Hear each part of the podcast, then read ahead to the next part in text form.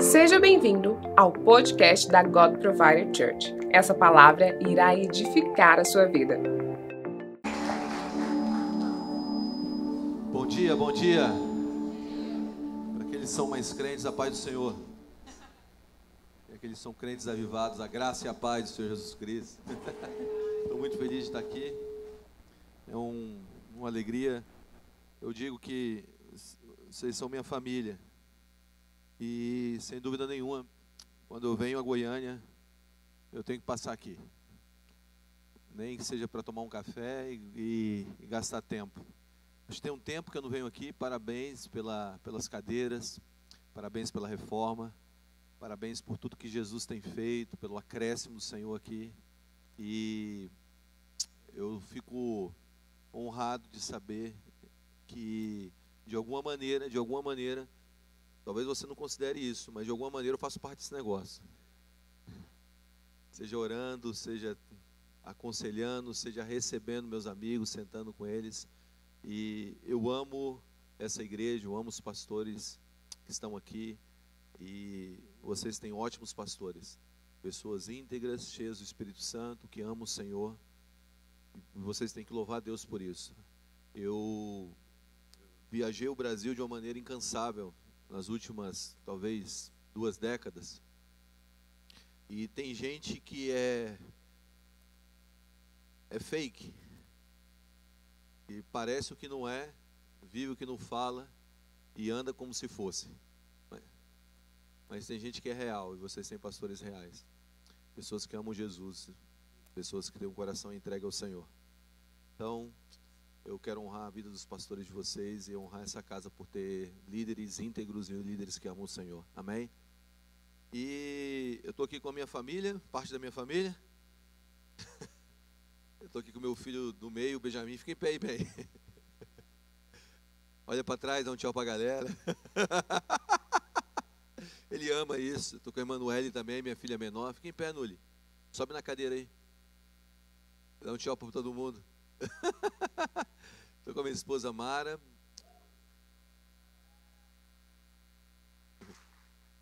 Estou com a parte do meu time aqui, o Pedro Lucas, o PL, veio lá do Rio de Janeiro, está morando com a gente há dois anos em Brasília, né, PL? É, o André, André Melo, Dedé. Dedé. Gostei do bigode. Fica em pé aí, Dedé. Dá uma olhadinha para trás, mostra o bigode. e estou com o Digo. O Digo o Digo vai ter um filho agora, daqui a um mês e meio. É, primeiro filho. E está casado há um ano e meio. Veio rápido, hein? É isso aí. e eu louvo a Deus pela vida deles. São pessoas que têm andado comigo já tem um tempo. E são meninos de Deus. Todos comprometidos já. O mais mala deles é o carioca. Eu não sei o que acontece no Rio, cara, mas no Rio. Tem algum carioca aqui? Deus te abençoe. Ah, eu queria que você pegasse a tua Bíblia rapidinho e deixasse. Não abra comigo logo. Em Hebreus 11, 6. Hebreus 11, 6.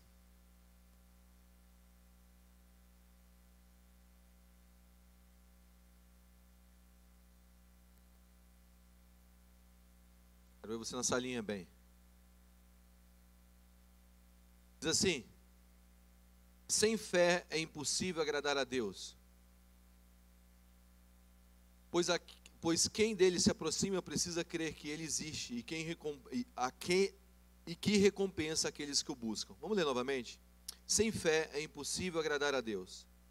Pois quem dele se aproxima precisa crer que ele existe e que recompensa aqueles que o buscam. Sabe, eu cresci numa igreja é, desde os meus sete anos. Meus pais se converteram quando eu tinha sete anos de idade. E eu cresci nessa igreja batista. E meu pastor era um cara que se movia muito em fé. Eu vi dezenas de milagres acontecer, reuniões após reuniões. Ele abriu um culto às quartas-feiras à tarde. Quarta-feira à tarde. Era um dos cultos mais cheios. Era um, se tornou um culto, talvez o culto mais influente da minha cidade de Brasília chamava Corpo Vivo de Cristo. Dezenas e centenas, para não dizer milhares de pessoas foram curadas naquele culto. E, eu cresci nesse ambiente de milagres, esse ambiente de fé, esse ambiente onde eu pude experimentar a presença real do Senhor. Meu pai se moveu muito em milagres. Me lembro quando eu tinha mais ou menos a idade do Benjamin, 11, 12 anos. Meu pai foi orar para uma menina no hospital de base de Brasília, um hospital público de Brasília. Nós entramos na UTI e a menina tinha sofrido um acidente no, no zoológico de Brasília. Um caminhão tinha soltado, tinha espremido o carro dela. Ela tinha tido morte cerebral. Meu pai entrou naquela UTI, colocou as mãos sobre a menina e falou: Espírito de morte, vai embora. A menina sentou na cama na mesma hora. Ela voltou do coma e sentou na cama.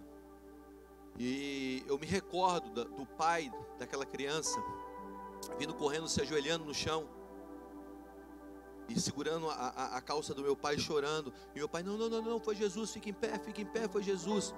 E ele me pegando no braço, me correndo, e a gente entrando no, no elevador. E ele com a mão no rosto, diz, chorando dizendo: Toda glória a ti, Jesus, toda glória a ti, Jesus.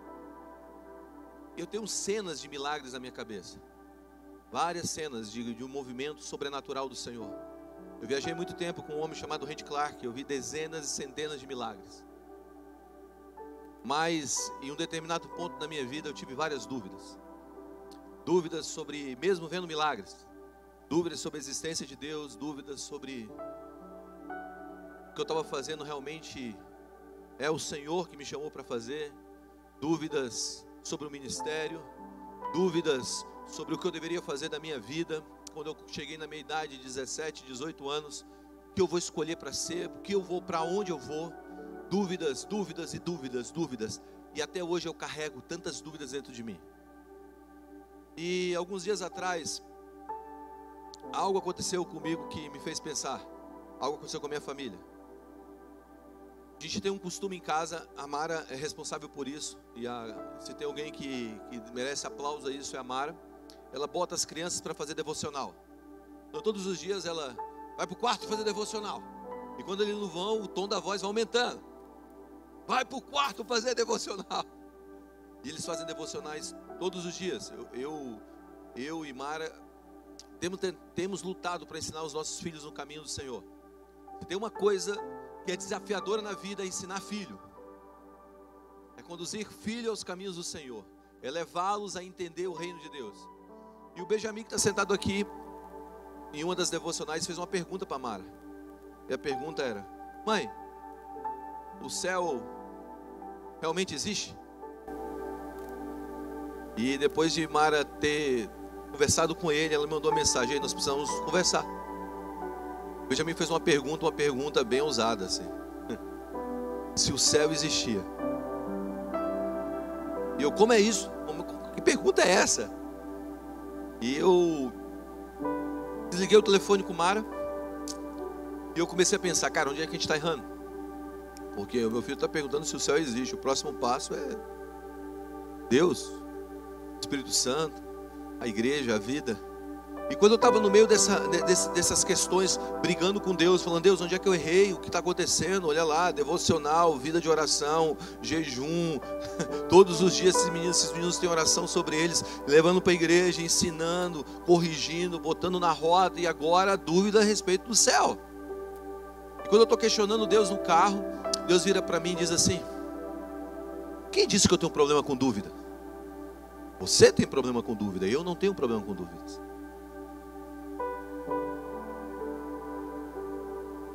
E eu estava sendo literalmente desconstruído. Por quê? Porque eu, eu, volto a repetir, eu cresci num ambiente de fé, eu cresci num ambiente de milagres, eu cresci num ambiente em que qualquer tipo de dúvida era questionada. Eu me lembro uma vez que eu virei para minha tia da salinha de crianças e disse: Será que eu acredito? Ô, ô, ô, tia, eu tenho dificuldade de acreditar que, que o peixe engoliu Jonas. Ela disse: Menino, fica quieto. Você está duvidando da Bíblia? E eu e eu, quando eu ouvi isso no Senhor, eu comecei a me lembrar das minhas dúvidas e como Deus lidou com elas. Escuta o que eu vou te dizer: Deus não tem problemas com dúvidas. Dúvidas para Deus não é uma questão de problemas. E ele me disse: Eu sempre trabalhei com homens com dúvidas. Eu sempre. eu sempre trabalhei com homem, homens que andaram com dúvidas. Porque dúvidas, na verdade, não é o oposto da fé. A incredulidade é o oposto da fé. E hoje eu quero separar aqui, nessa manhã, o entendimento do que é dúvida e que é incredulidade. E como nós podemos andar uma fé, como podemos ter uma fé, uma fé que anda em uma jornada de lutar com as dúvidas. Por quê? Porque as dúvidas fazem parte de uma caminhada de fé. Todos os homens que marcaram a história, eles tiveram dúvidas. Você pega Moisés chamando, ele teve dúvidas sobre o seu chamado. Você pega Abraão, Abraão teve dúvidas sobre a real condição que ele tinha para se tornar aquilo que Deus o chamou para ser. Você pega, presta atenção, você pega os doze discípulos, eles caminharam com dúvidas. E existem pessoas que tranquilamente passam pela vida sem nem questionando ou sem questionar. E eu digo para você, você, uma fé sem dúvidas, na verdade, talvez seja como um corpo sem anticorpo. Vou voltar a repetir. Uma fé que não lutou com dúvidas, talvez seja como um corpo sem anticorpo. Então, a fé sem nenhuma dúvida é como um corpo sem anticorpo. A dúvida não é o oposto da fé, a incredulidade é o oposto da fé. E qual seria a diferença entre dúvida e incredulidade? A dúvida é uma jornada de questionamento na direção de Jesus, uma busca por respostas na direção de Deus. A incredulidade é uma jornada de questionamento sem Jesus no centro. É a busca de respostas no ego, em um ser autossuficiente, tirando Deus do centro das respostas e colocando eu. Então a diferença básica entre dúvida e incredulidade é uma. A dúvida é uma jornada por buscas de respostas em direção a Jesus. Diga em direção a Jesus. Em direção a Deus. Eu tenho as minhas dúvidas, eu tenho as minhas questões, mas eu estou andando em direção a Deus. A incredulidade é uma jornada de respostas ou busca por respostas, tirando Deus do centro, colocando o ego e a autossuficiência para ter as respostas para a vida. Então, o que eu quero propor, o que eu quero propor é que Deus nos chamou para uma jornada de conhecimento. Um escritor uma vez disse o seguinte: as pessoas que tranquilamente passam pela vida demasiadamente ocupadas ou indiferentes para fazer perguntas difíceis sobre por que creem naquilo em que creem, ficarão indefesas frente às experiências de uma tragédia ou com perguntas probatórias de um cético inteligente. A fé de uma pessoa pode desmoronar quase da noite para o dia se ela houver deixado de ouvir pacientemente sobre, sobre as suas próprias dúvidas. Ao longo dos anos, dúvidas que só podem ser descartadas após uma longa reflexão com Cristo. A forma mais forte de fé é aquela que lutou contra as dúvidas. Diga comigo, a forma mais forte de fé é aquela que lutou contra as dúvidas. Talvez você esteja sentado aí, você jogou as suas dúvidas para um lugar dizendo: não mexa nesse negócio. Esse negócio aqui não pode ser mexido, porque, porque se eu for para esse negócio eu sou incrédulo. Mas hoje eu quero que você levante suas dúvidas novamente. Porque nós estamos entrando numa era em que os nossos questionamentos, na verdade, são vacinas que vão produzir anticorpos para lutar contra o ceticismo da era moderna. Então é uma hora da igreja se levantar e começar a trabalhar e a, e a lidar com as suas dúvidas com as dúvidas da sociedade e com as suas próprias dúvidas. E quando Deus estava me falando sobre isso, eu estava pensando, na verdade, o que Deus está fazendo com meu filho, Deus está amadurecendo a fé do meu filho, ainda pequeno. Porque os meus filhos fazem as melhores perguntas. Eu não sei se seus filhos são assim, mas as perguntas que meus filhos me fazem muitas vezes geram pregações. teve uma agora que aconteceu, e numa devocional, e, ah, eu estou no quarto, aí a Mara, vai perguntar para o seu pai. Aí a, a Isabela, a Emanuele chegou para mim com a pergunta, pai, e o Benjamin tentando responder a pergunta da Emanuele. E a pergunta era o seguinte, pai, quem foi que enganou Eva e Adão? Foi a serpente ou foi o diabo? Eu, foi o diabo na serpente. Não, não, não. Me responde, foi a serpente ou foi o diabo? Foi o diabo. Então por que Deus amaldiçoou a serpente? Sendo que foi o diabo? Por que a serpente pagou o pato, sendo que foi o diabo? Aí eu, sou pai, alô, alô? Alô, tchau. Fui dar, um, fui dar uma volta. E aí eles chegaram numa conclusão deles aí. Mas sabe essas perguntas? Eles ficam levantando esses questionamentos. E a verdade é que toda a história bíblica você vai ver em homens lutando com dúvidas. E isso é o amadurecimento da fé. Diga, lidar, lidar com dúvidas em direção a Jesus é amadurecer a fé. Porque quando Jesus nos salvou, Ele não nos abestalhou. Jesus não tirou a nossa inteligência. Jesus não tirou a nossa capacidade de pensar. Agora, toda a nossa capacidade de pensar não pode estar centrada no eu, não pode ser algo antropológico, algo voltado para o eu, tem que ser algo externo. A tua resposta, a sua referência vem de alguém, de um ser que está sobre você, e é para lá que nós temos que apontar. E hoje eu quero falar de três histórias de homens que lidaram com, lidaram com dúvidas na Bíblia. Existem inúmeras, mas eu quero separar três histórias, porque elas mostram de onde as dúvidas vêm, e eu quero dar um antídoto para essas dúvidas. A primeira é do pai desgostoso ou desesperado. O pai desesperado. E está lá em Marcos capítulo 9. Marcos capítulo 9. A Bíblia comigo em Marcos capítulo 9. Marcos 9. Vamos ler o texto de Marcos 9.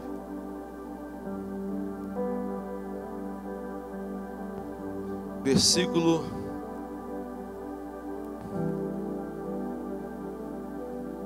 14.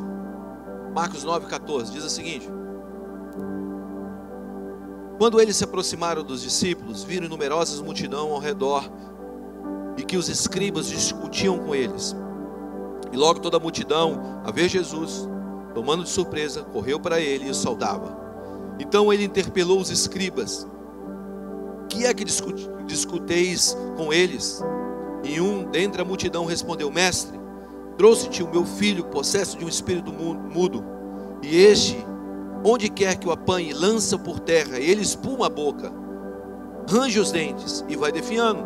Roguei, roguei aos, seus, aos seus discípulos que expelisse, e eles não puderam. Então Jesus lhe disse: Ó geração incrédula, até quando terei convosco? Até quando vos, até quando sofrerei? Traze-me aqui. E trouxeram. Quando ele viu Jesus, o espírito imediatamente se agitou com violência e caindo ele por terra, revol, revolvia-se espumando a boca. Perguntou Jesus ao pai do menino: Quanto tempo isso, isso acontece com ele? Desde a infância, respondeu o pai. E muitas vezes tem lançado ele no fogo, na água para matar. Mas tu podes, se tu podes, dúvida, se tu podes, se tu podes fazer alguma coisa, tem compaixão de nós e nos ajuda. Ao que lhe respondeu Jesus: Se podes, tudo é possível que crê. E imediatamente o pai do menino clamou com lágrimas: Eu creio, ajuda-me na minha falta de fé. E vendo Jesus, que a multidão concorria, repreendeu o espírito imundo, dizendo: Espírito mudo e surdo, eu te ordeno, sai desse jovem, nunca mais torne a ele. E ele, clamando e agitando muito, saiu e deixando como se estivesse morto, ao ponto de muitos disserem: O menino morreu. Mas Jesus, tomando pela mão, ergueu e levantou. Quando entrou na casa, os seus discípulos lhe perguntaram em particular: Por que não podemos nós expulsá-lo, esse espírito? Respondeu-lhe: Esta caça não pode sair senão por meio de jejum e oração. Essa história é a história de um pai desesperado. Ele tem esse filho, que esse filho ele fica possesso desde os primeiros anos da sua vida.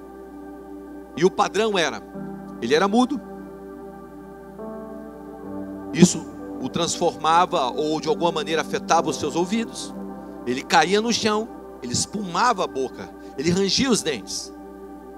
E por muitas vezes esse espírito que estava nesse menino levava ele à, à, à, à, à beira da morte, lançando ele sobre o fogo, jogando ele sobre rios. Então esse pai estava tão desesperado que um dia ele ouviu falar dos discípulos de Jesus e de Jesus. Ele pegou o seu filho e levou até Jesus ou melhor, levou até os discípulos de Jesus. E quando chega perto dos discípulos de Jesus, os discípulos de Jesus não podem fazer nada por ele. E aí entra uma interrogação: será que Jesus pode? Então o pai leva até Jesus e pergunta: será que você pode fazer alguma coisa porque os seus discípulos não fizeram? Essa dúvida ela é proveniente de uma experiência, de uma experiência amarga. Ele teve uma experiência com os discípulos que não foi uma experiência boa. E essa experiência boa, não boa, agora refletiu na pessoa de Jesus. Sabe, muitas vezes nós estamos com dúvidas, ou as dúvidas que entraram no nosso coração, a fonte delas são as nossas experiências. Ah, eu orei por uma cura e não aconteceu, então Deus não cura. Ah, eu tenho um sentimento dentro do meu coração, sabe? Eu não consigo, eu sou um homem, não consigo sentir um sentimento por um outro, por uma mulher. Então, logo eu sou um homossexual ou estou vivendo numa, homossexualidade. A minha experiência que eu tive está definindo agora o meu comportamento. E nós vivemos, essa geração, ela vive baseada nas suas experiências. As suas crenças estão baseadas nas suas experiências. Está acontecendo com esse pai? Esse pai teve uma experiência amarga, e pela sua experiência amarga, agora a dúvida surgiu sobre realmente se Jesus poderia fazer algo. Hoje nós temos uma onda de desigrejados no Brasil que tiveram uma experiência, segundo eles, amarga com a igreja. Agora, se a igreja me fez isso, então o próprio Senhor é responsável por isso. Agora você precisa entender algo. Nós não somos as nossas experiências e nós não podemos abaixar Deus ao nível das nossas experiências. Nós temos que subir as nossas experiências ao nível de Deus. Porque a verdade é que a jornada para resolver uma dúvida causada por uma experiência é você voltar a Jesus. O que o pai faz? O pai aponta a sua dúvida para Jesus. Ele diz: os discípulos não puderam, mas você pode. Deus não tem problema em lidar com as nossas experiências provenientes de uma, ou melhor, as nossas, a nossa falta de crença proveniente de uma experiência ruim. Mas será que as nossas experiências estão alinhadas com a palavra?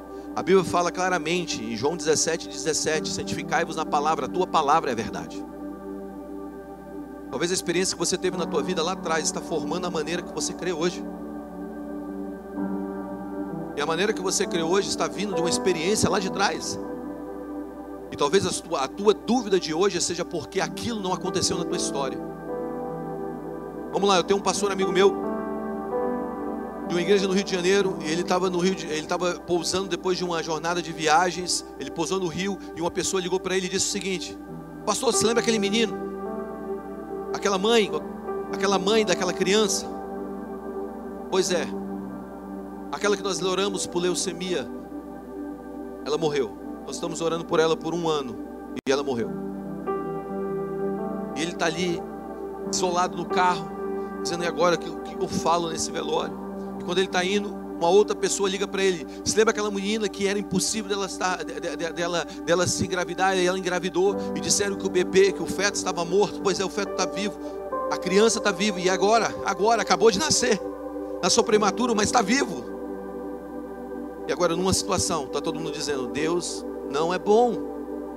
E nós oramos por um ano e a criança morreu. Na outra está dizendo o impossível, o impossível aconteceu. Deus é bom. Então vamos lá, Deus é bom ou Deus não é bom?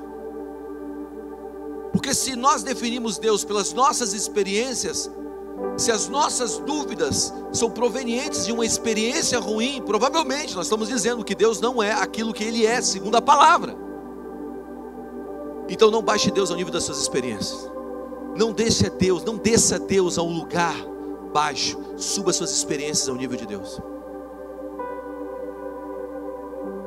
Você já orou por algo? Você já orou por algo na tua vida e algo aconteceu assim? Estrela de dedos? Alguém já viveu isso? Eu já orei e Deus, no momento seguinte, ele, momento, eu estou dizendo assim, três passos para frente, Deus respondeu. Mas tem orações que eu estou lutando há 20 anos com elas. Tem 20 anos que eu estou lutando com algumas coisas. E até hoje eu não tive respostas. E eu percebi algo: que orações respondidas imediatamente vão te dar fé. Mas orações que não são respondidas imediatamente vão te dar um caráter de fé. Deus não quer te dar fé só apenas, Deus quer te dar um caráter de fé. Qual a diferença de uma fé para um caráter de fé? É que você pode ter fé para um momento, mas talvez em outro momento você já não tem fé. Agora, aqueles que estão lutando com questões difíceis na direção de Jesus, levando as suas experiências ruins na direção de Jesus, essas pessoas elas estão adquirindo um caráter de fé. Elas estão amadurecendo na sua fé. Você pega o primeiro milagre do, do, dos pães, a multiplicação dos pães e dos peixes, os dois que tiveram. O primeiro, ele pegou cinco pães e dois peixes, alimentou 5 mil homens, sem contar mulheres e crianças, provavelmente 13 mil pessoas. Se você continuar lendo o texto, o texto diz que sobrou 12 cestos, depois de ter pegado cinco pães e dois peixes, alimentado provavelmente 12 a 13 mil pessoas, sobrado 13 cestos de pães. Se você continuar lendo o texto, você vai encontrar os discípulos entram num barco e Jesus está ensinando sobre o fermento dos fariseus e dos saduceus. E eles estão discutindo entre eles, sabe, sabe o que? Sobre o pão. Eles estão brigando pelo pão. Não, você não trouxe pão, mas como é que, como é que você não traz pão? Mas eu, eu queria comer, você não trouxe pão. Por que você não trouxe pão, João? Pô, Pedro, é você que devia ter trazido pão. Não, não, não, agora eu estou com fome. Eles estão brigando pelo pão. Vamos lá, gente. Presta atenção. Ele acabou de fazer um milagre de pegar cinco pães e dois peixes, alimentar 12 mil pessoas. Sobrar 12 cestos, os caras estão brigando pelo pão. Por quê? Porque eles tinham um ato de fé e não uma vida de fé.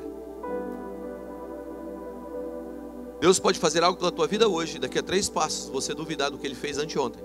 Porque muitas vezes a nossa crença está nas nossas experiências. As suas experiências não te definem. Então não baixe Deus ao nível delas. Amém? A segunda, a segunda história é sobre o profeta esgotado, chamado João Batista, que é a dúvida proveniente do foco errado. Presta atenção, em Mateus capítulo 11, eu não vou ler o texto inteiro, mas Mateus capítulo 11 conta a história desse profeta, esse homem chamado João Batista. Quem foi João Batista? João Batista foi o maior profeta que já existiu. O próprio Jesus disse que não houve profeta do tamanho, nunca haverá. João, João teve um encontro com o Senhor ainda dentro do ventre da sua mãe, chamada Isabel. Quando Maria, a prima, a prima de Isabel era Maria, e Maria estava com Jesus no ventre, as duas se encontram. E João mexe no ventre. Jesus mexe no ventre, ele é cheio do Espírito Santo desde pequeno. Esse homem, esse homem, ele começou um movimento no deserto que milhares de pessoas desceram lá. Ele batizava pessoas no deserto. O que a gente viu aqui hoje, o que a gente viu aqui hoje é, é, era o ministério de João. Homens descendo as águas, dizendo: Eu morro com Cristo e agora eu me levanto com Ele. A minha vida velha fica, a minha vida nova começa. E João estava fazendo esse movimento de milhares de pessoas, pessoas da Judéia, da Galiléia, todo mundo descia para ver o batismo de João. Esse homem tinha uma autoridade. E os profetas do Velho Testamento profetizaram sobre ele, diziam o seguinte: que haveria um homem que se levantaria, que ele seria a voz que clamaria no deserto, que ele prepararia o caminho ao Senhor. E no meio daquele batismo, um dia, esse homem ao qual ele estava preparando o caminho aparece. Ele aponta e diz: é aquele ali é o Cordeiro de Deus que tira o pecado do mundo. Pela primeira vez, a revelação de Jesus clara, humana, carne, aparece através de João. Esse homem, ele viu a pomba descer do céu, ele viu o Espírito cair sobre Jesus. Esse homem, ele ouviu a voz dizendo: Esse é meu filho amado em quem tenho prazer. Agora esse homem está preso. Ele está preso numa cadeia. Depois que a filha de Herodias dançou, e pediu a cabeça dele. E agora ele está preso, prestes a morrer. E João está com dúvidas. E no versículo 3 de Mateus 11, diz o seguinte: os discípulos de, de João vão até a cadeia. E quando chegam na cadeia, João manda fazer essa pergunta a Jesus. Pergunta para Jesus se ele é aquele que estava por vir, ou havemos de esperar outro. Vamos lá, vamos lá, gente. Pem, pem, pem, alerta, alerta. Qual é o alerta? Se você para de acreditar que Jesus é o Filho de Deus, qual é o teu status?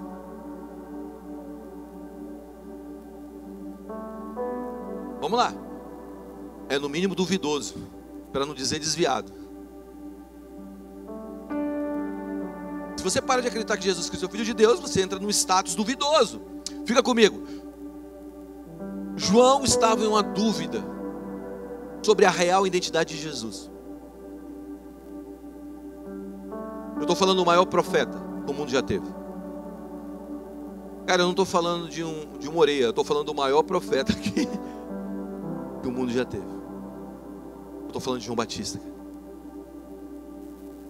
Os discípulos de Jesus vão até, os discípulos de João vão até Jesus, chegam em Jesus, e aí Jesus, tudo bem, tudo bem, tudo bem, como é que vocês estão, tudo bem, como é que está João? Ó, oh, João está muito bem não, está lá na cadeia, ele mandou fazer uma pergunta para você, e a pergunta é, se você é o Cristo ou nós devemos esperar outro.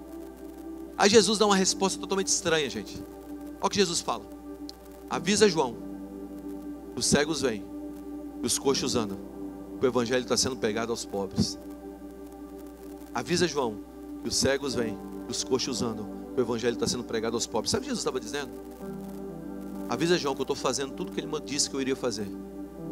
Mas João, ele tem que parar de esperar eu fazer aquilo que ele acha que eu deveria fazer. João estava tão concentrado na sua vida na prisão, esperando que Jesus fosse lá libertá-lo, que João estava esquecendo de ver o que Jesus estava fazendo. Existe, existe uma dúvida que é proveniente do foco errado. Que ela vem, que ela nasce quando nós estamos olhando para o lugar aonde nós achamos que Jesus deveria fazer algo. Presta atenção, Jesus sempre está fazendo algo e nós devemos voltar os nossos olhos para aquilo que Ele está fazendo e não para aquilo que nós achamos que Ele deveria fazer. Sabe por que muitas vezes você perde a fé? Porque você olha para as coisas erradas e não para as coisas certas. Sabe por que muitas vezes você entra em dúvida e eu entro em dúvida? Porque os nossos olhos estão olhando para aquilo que é errado. Um dia Deus chamou, um dia Deus chamou um casal, um homem que tinha uma mulher estéril e disse: "Você vai ser pai de nações", chamado Abraão. Abraão olhou para Sara. Sara olhou para si. Impossível. Porque todas as vezes que nós olhamos para as nossas possibilidades e não olhamos para a promessa daquele que te prometeu, aquele que te entregou algo impossível, nós entramos em dúvidas. Existe uma dúvida proveniente do foco errado. Para onde você está olhando? A Bíblia fala claramente em Provérbios capítulo 4, versículo 25, o seguinte: os teus olhos olhem diretos para frente, as tuas pálpebras olhem diretamente adiante de ti. Isaías capítulo 26, versículo 3 diz: Tu conservarás em paz aquele cuja mente está firme em ti, porque ele confia em ti. A 1 Coríntios 7, 20 diz: Cada um fique na vocação que foi chamado, fique no raio de ação que foi chamado. Agora, o interessante é que João destinou a sua dúvida a Jesus. Ele disse: Vai até Jesus. Vai até Jesus. Que é isso? Caminhe em direção a Cristo com as suas dúvidas. Não tem problema você ter dúvidas, mas vá em direção a Jesus com elas. Talvez o que você precise hoje para vencer parte das suas dúvidas é redirecionar o seu foco. Porque Deus vai chamar as coisas loucas para confundir as sábias. Sabe, não é a tua capacidade, não é o teu, a tua habilidade, não é a capacidade de você realizar a obra do Senhor, é aquele que te prometeu. Quem tem uma promessa já tem tudo. Quando Deus te prometeu algo, Ele não estava olhando para o teu desempenho, Ele não estava olhando para a tua força, Ele não estava olhando para a tua capacidade, Ele estava olhando para a capacidade dele, porque tudo que Deus vai fazer é a partir dele, não a partir de você. Por isso Deus prometeu, Deus prometeu nações pai de nações a um casal que era estéreo. Por isso Deus mandou um gago falar ao faraó. Moisés, gago, você será minha voz. Você está entendendo que Deus está chamando as coisas loucas para confundir as sábias? E se o seu foco estiver no lugar errado, a tua própria vida não vai florescer?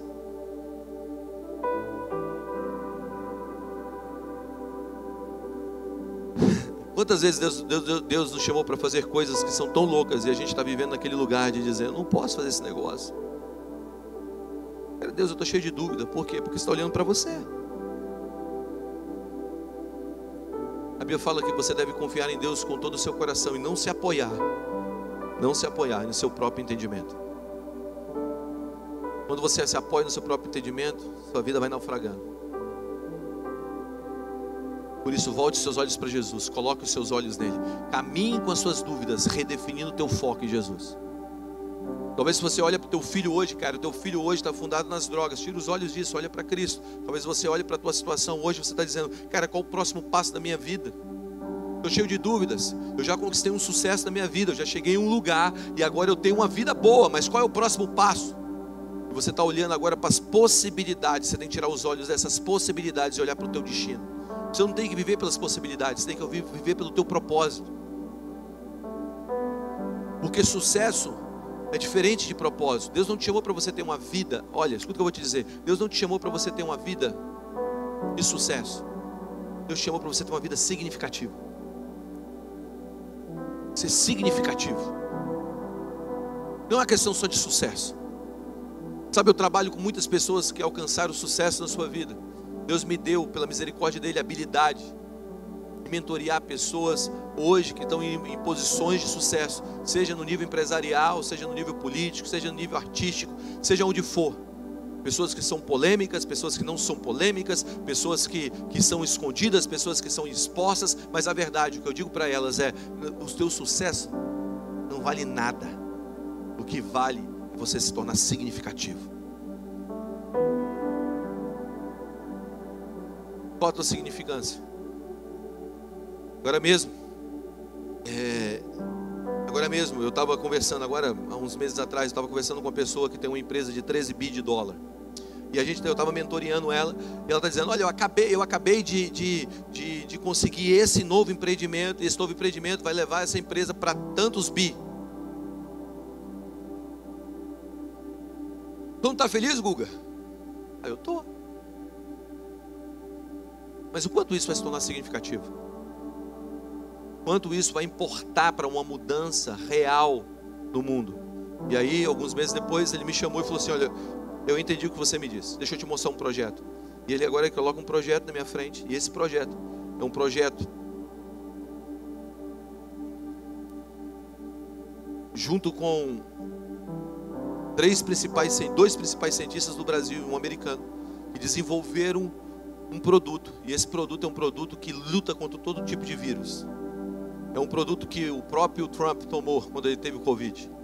Ele está dizendo o seguinte: esse tipo de coisa agora nós, nós vamos vender para os países ricos e toda essa parte desse dinheiro nós vamos investir na África, nos países pobres. Eu quero me tornar significativo para o mundo. Você entende? Que não é uma questão só dos lucros que nós temos no final, porque a nossa vida não é medida pela nossa conta bancária. A nossa vida é medida pelo impacto que nós tivemos nas pessoas que estão ao nosso redor. No mundo, como nós causamos diferença no mundo. Eu me lembro, cara, eu fui chamado, eu fui nos Estados Unidos uma vez, uma, uma das vezes que eu fui lá, e eu fui chamado para ir em dois lugares.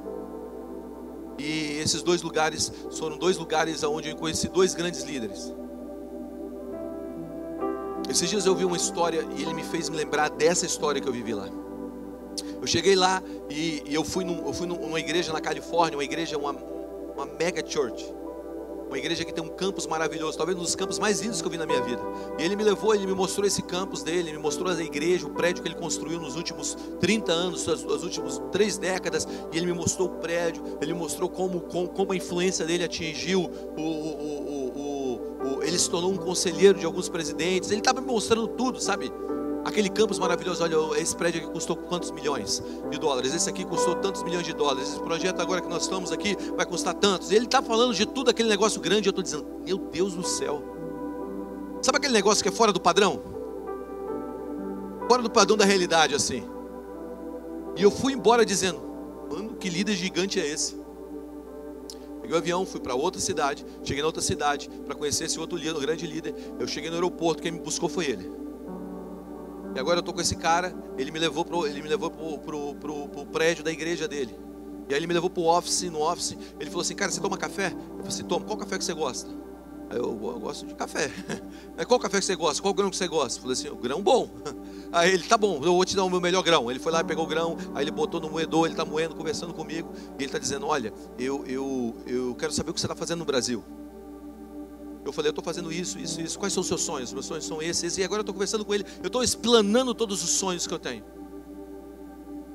E ele chamou lá o cara, o, o, um dos caras dele lá, ei, senta aqui, senta aqui, George, senta aqui, George. E aí ele abriu lá os planos, me mostrou os planos, o meus, pediu para me mostrar meus planos para ele, ele rabiscou junto comigo.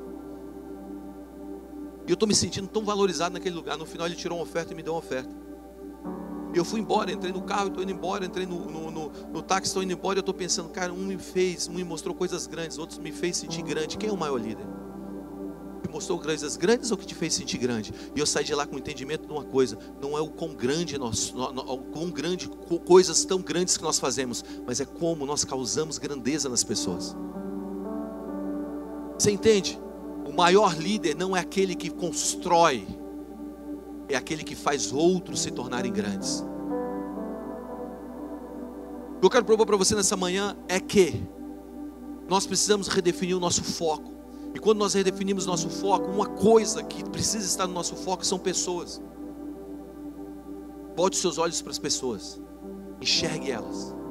E terceiro, e terceiro e último, homem que lidou com dúvida, é um homem chamado Tomé.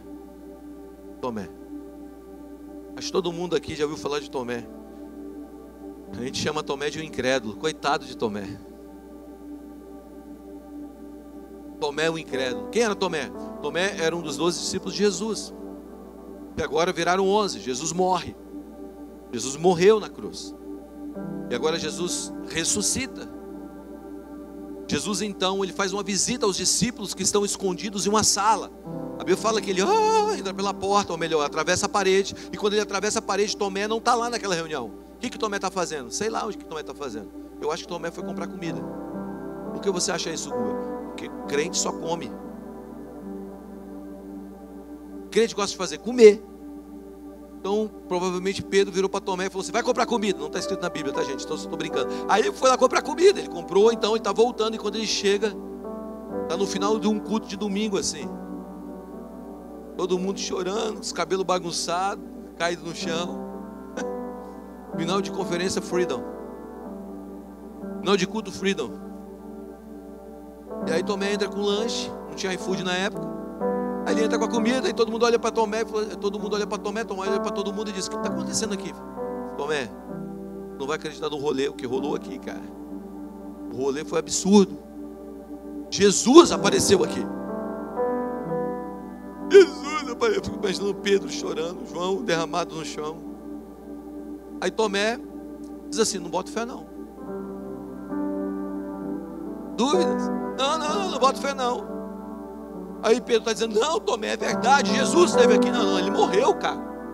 Jesus estava morto. Três dias atrás, nós estamos escondidos aqui para a gente não morrer. E você está dizendo, você está me dizendo que Jesus apareceu aqui. Não, não, não, não, não, não, não acredito nisso. Não, Tomé, é verdade. Jesus atravessou pela parede. Ele apareceu aqui. Ele diz: Paz esteja convosco. É Ele. E aí Tomé Lá em João capítulo 20, versículo 28, diz o seguinte: Se eu não vir as mãos e os sinais dos cravos, e ali não puser o meu dedo, e não puser a minha mão do lado de Jesus, onde a lança entrou, de modo algum vou acreditar. Não vou acreditar. Eu só acredito se eu tocar. Eu só acredito se eu tocar em Jesus. Por quê? Porque Tomé estava nessa incredulidade, segundo a gente, mas na verdade era uma dúvida. Ele está dizendo: se eu não tocar ele, dúvida em direção a Jesus. Diga, dúvida em direção a Jesus. Por que, por que Tomé estava com essa dúvida? Porque havia uma crença. Se hoje é difícil de acreditar para muitos que Jesus ressuscita pessoas, naquela época era muito mais difícil. Porque havia uma crença no mundo antigo que não havia ressurreições de mortos. E essa crença era uma crença latente. Então a dúvida que Tomé tinha era uma dúvida proveniente de uma crença. E essa crença levava ele a um lugar de não ter, escute, não ter qualquer possibilidade de acreditar naquilo. Mas agora ele direciona a sua dúvida em direção a Jesus. O que, que ele disse? Jesus, se você me deixar tocar nas suas mãos, e aqui, beleza, eu vou crer. E aí Jesus aparece. Jesus aparece e fala assim: toque em mim. Ei, toque em mim. Escuta o que eu vou te dizer. Jesus permitiu Tomé tocar nele. Aí você pode dizer assim: ah, mas ele chamou Tomé de um homem de pequena fé, bem-aventurado aqueles que não viram e creram, só depois que ele permitiu que Tomé tocasse nele. Porque Deus vai trabalhar com o teu nível de dúvida. E depois ele vai dizer: olha, o nível maior é esse, venha para ele. O que eu quero propor nessa manhã é que talvez muito das nossas crenças tenham sido limitadores para a nossa história. Porque Deus quer mudar a sua maneira de pensar. Deus quer mudar as suas crenças. Presta atenção: uma experiência gera uma crença, uma crença gera um comportamento, um comportamento repetitivo se forma uma cultura. Talvez o teu sistema de crenças não te coloque em um lugar de avanço na sua fé. Por isso a coisa mais importante é remodelar o seu sistema de crenças. E como eu remodelo o meu sistema de crenças? Através de experiências. Por isso Jesus quer te dar uma experiência que vai remodelar a sua crença. Que eu quero, o que eu quero que você entenda é isso aqui. E Deus não tem problema com as suas dúvidas. Mas você tem que saber para onde direcionar as suas dúvidas. Há muitas razões para duvidar, mas há uma razão para crer. Há muitas razões para duvidar, mas há uma razão para crer. Há uma razão para crer.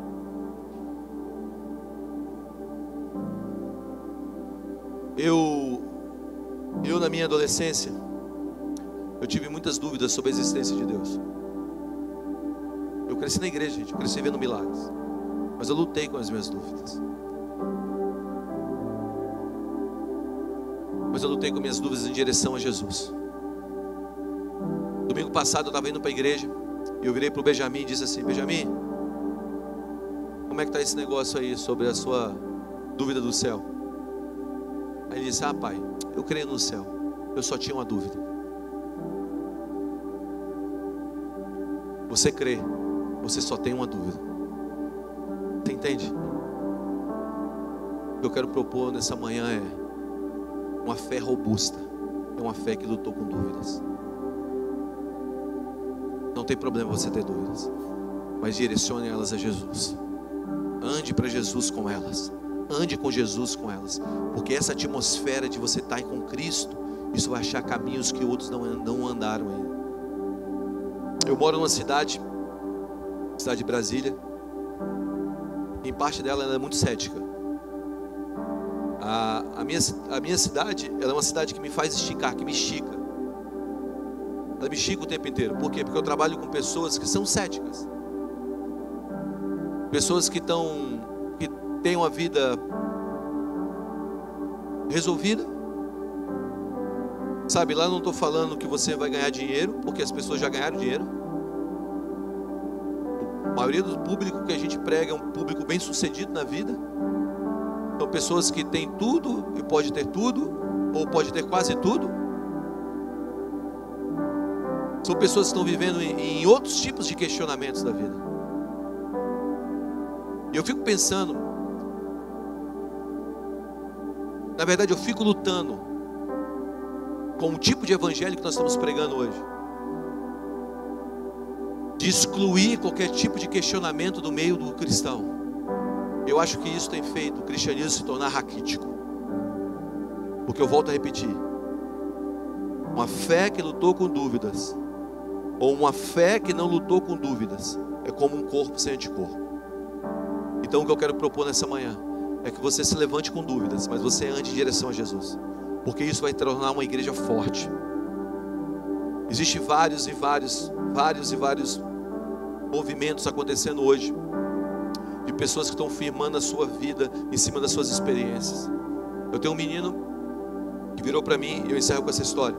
Ele virou para mim e falou assim: Guga, eu luto com a homossexualidade desde quando eu era pequeno.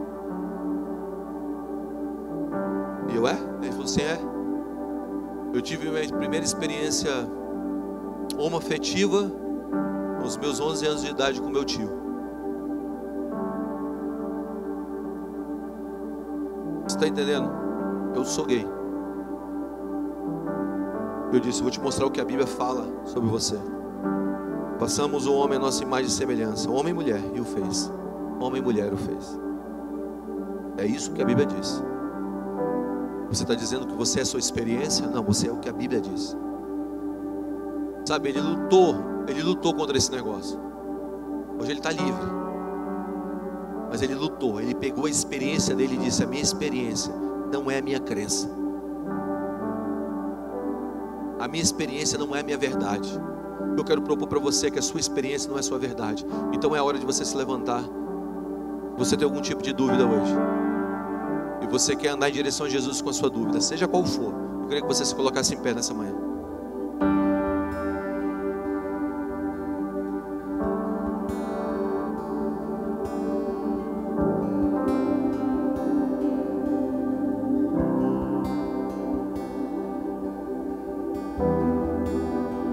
Nós vamos ter uma igreja que vai falar à sociedade.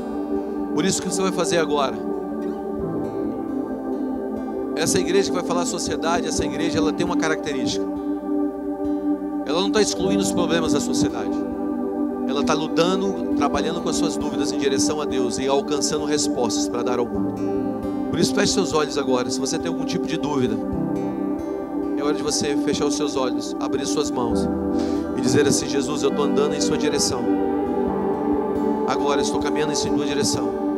carregando as minhas dúvidas, andando em sua direção. Sobe as suas mãos e feche seus olhos. Dúvida não é o oposto da fé, incredulidade é. Vou repetir: dúvida não é o oposto da fé, a incredulidade é. Há muitas razões para duvidar, e há uma só razão para crer: Jesus Cristo.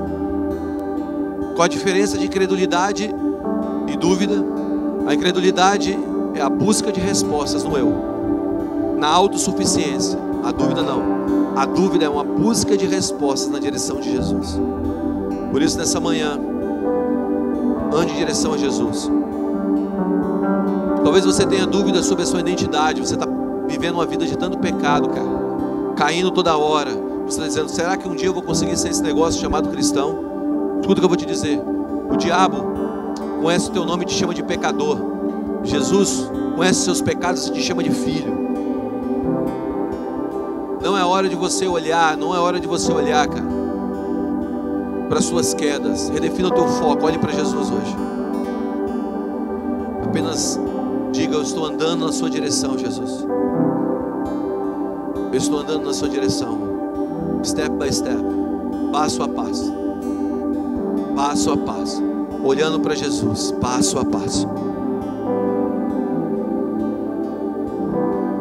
Talvez as suas dúvidas o início da jornada de resposta para uma geração que não tem caminho.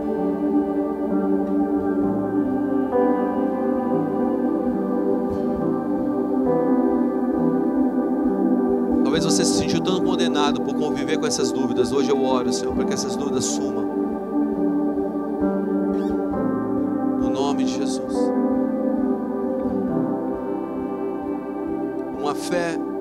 chego a acreditar, escute o que eu vou te dizer. Eu sei, eu chego a acreditar que aquele que nunca lidou com dúvidas, na verdade nunca creu.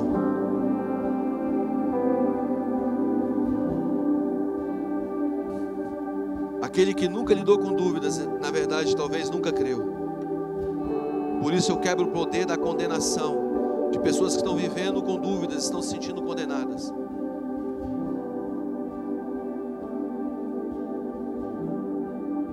forma mais forte de fé é aquela que lutou contra as dúvidas.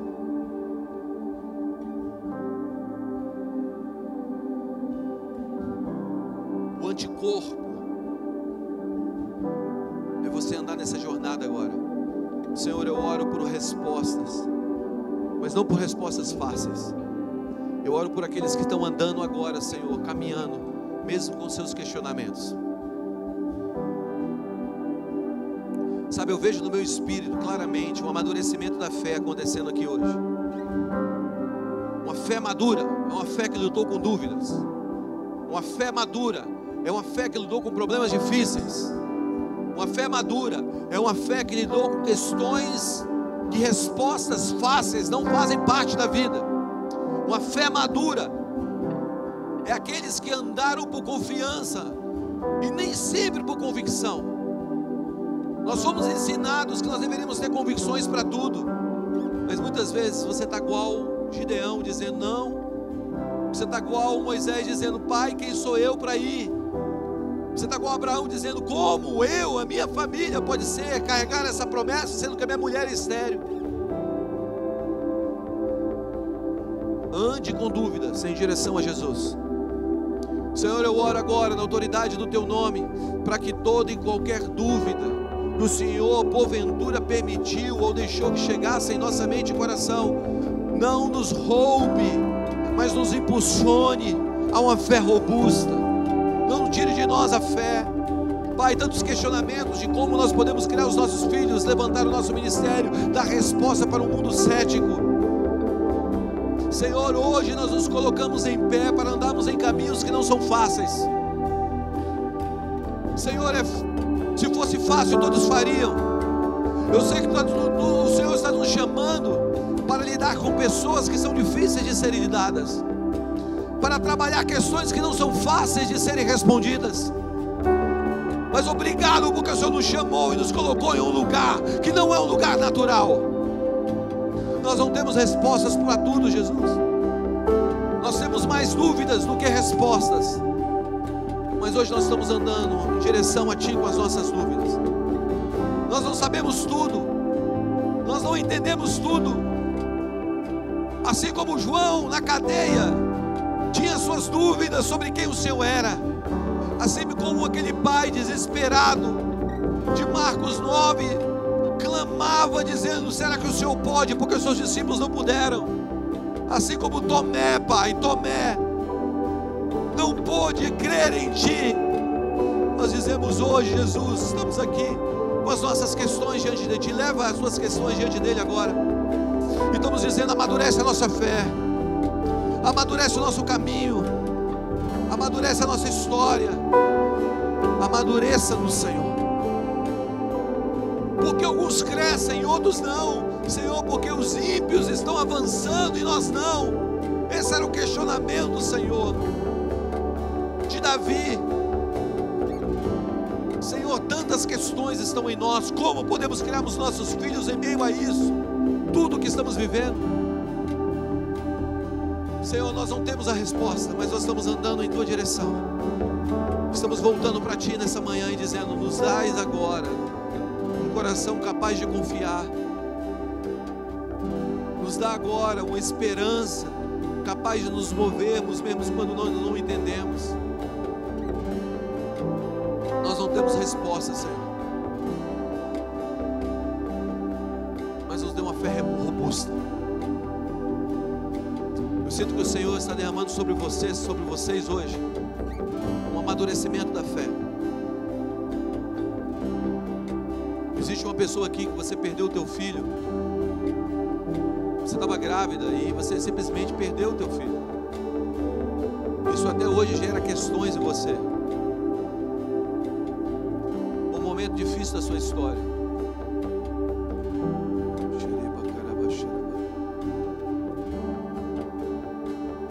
Ele não desenvolveu no teu ventre. Hoje o Senhor está vindo sobre você com um bálsamo de cura no teu coração. Se essa palavra faz sentido para você, só levanta a sua mão e deixa o Senhor cair sobre você. Onde você estiver. Faz sentido para você, levanta bem alto a sua mão. Coloca as mãos dela ali, por favor. Senhor, eu oro agora, Senhor, por uma fé, uma fé no meio das dúvidas. Senhor, que as nossas, que nós não diminuamos o Senhor ao nível das nossas experiências, mas que a gente suba as nossas experiências ao teu nível. Aumenta a tua presença ali agora. Toca na tua filha. Jesus é contigo nessa jornada. Obrigado, Senhor. Obrigado, Jesus.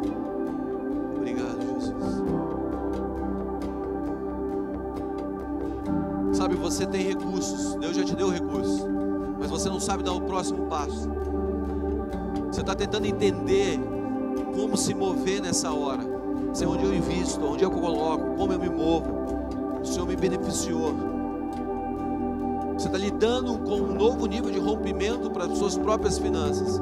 Se essa palavra faz sentido para você, levanta a mão. O Espírito Santo vai vir sobre você agora. Faz sentido para alguém?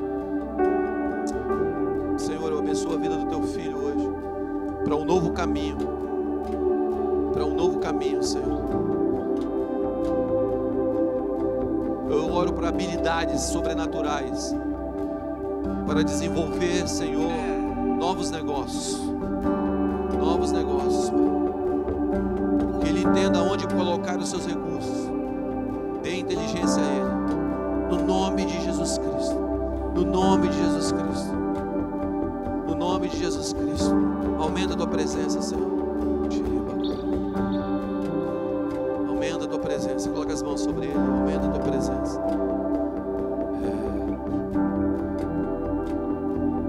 Sabe, você tem uma história complicada com teu esposo. Cara, você está dizendo, como é que eu faço esse negócio acontecer? Eu tenho um momento de alegria e momentos de tristezas. Levanta a tua mão se essa palavra faz sentido para você. Você não sabe o caminho para a salvação dele, para a transformação dele. Levanta a tua mão, que eu sinto que o Senhor vai vir sobre você agora. O seu esposo, o seu esposo é do Senhor. Oro agora. Você que está perto dessas pessoas, estão levantando a mão e põe as mãos sobre ela. Está cheio de dúvidas. Senhor, eu oro agora. Ande em direção a Jesus. A obra não é sua, é do Espírito Santo. Yes. A obra não é tua, é do Espírito Santo.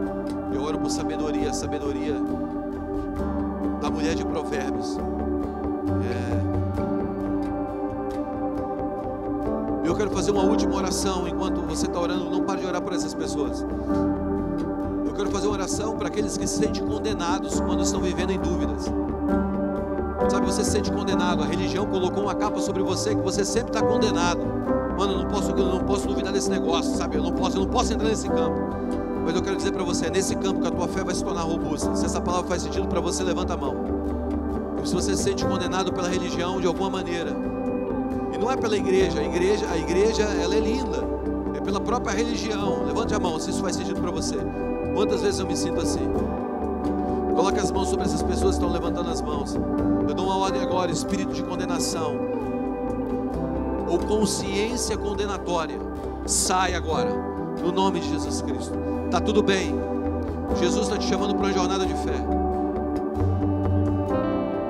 Foi assim com todos aqueles que fizeram história. Eles lidaram com dúvidas. Por isso eu oro nessa manhã, na autoridade do nome de Jesus, para que essa casa se torne uma casa de fé. Uma casa que lida com questões difíceis e tem resposta. Senhor, eu oro, Senhor, para que o Espírito do Senhor venha sobre a vida desses homens e mulheres que estão aqui, com a sabedoria do alto, para responder o que é difícil, para responder perguntas difíceis, no nome de Jesus. E se nessa manhã você está aqui hoje, você entrou aqui nessa casa pela primeira, segunda, terceira, quarta vez, não importa. Você já tem vindo aqui há um tempo, mas você nunca confessou Jesus Cristo publicamente como seu Senhor e Salvador. Ou se você teve uma experiência amarga que te colocou em um lugar distante do Senhor, e hoje você quer vir para Jesus, você quer entregar a tua vida a Jesus, você quer confessar publicamente que Jesus é o seu Senhor, o seu Salvador. Se hoje você quer dar um passo dizendo a minha vida de Jesus, queria que você levantasse sua mão direita junto com a minha, junto com a minha aos céus. Se existe alguém aqui que quer entregar a tua vida a Jesus, existe? Levante bem alto a sua mão. Aleluia, Deus te abençoe. Deus te abençoe. Existe mais pessoas que querem entregar a sua vida a Jesus? Levante a mão bem alto. Você que está levantando a mão, vem aqui na frente. Eu quero orar por vocês. Vem aqui vocês. Se existe mais alguém, vem aqui para frente hoje. Início de um novo tempo, onde as nossas dúvidas começam a ser solucionadas pela verdade de Cristo. Aleluia. Existe mais alguém? Vem para Jesus hoje. Vem para Jesus. Queria que alguém do time pôs as mãos sobre eles. Vamos orar por eles. Senhor, eu abençoo a vida dos seus filhos hoje. Vem para Jesus hoje. Se existe mais alguém que quer entregar a vida a Jesus.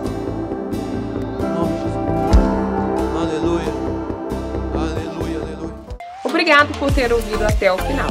Acesse o nosso canal e tenha acesso a mais ministrações.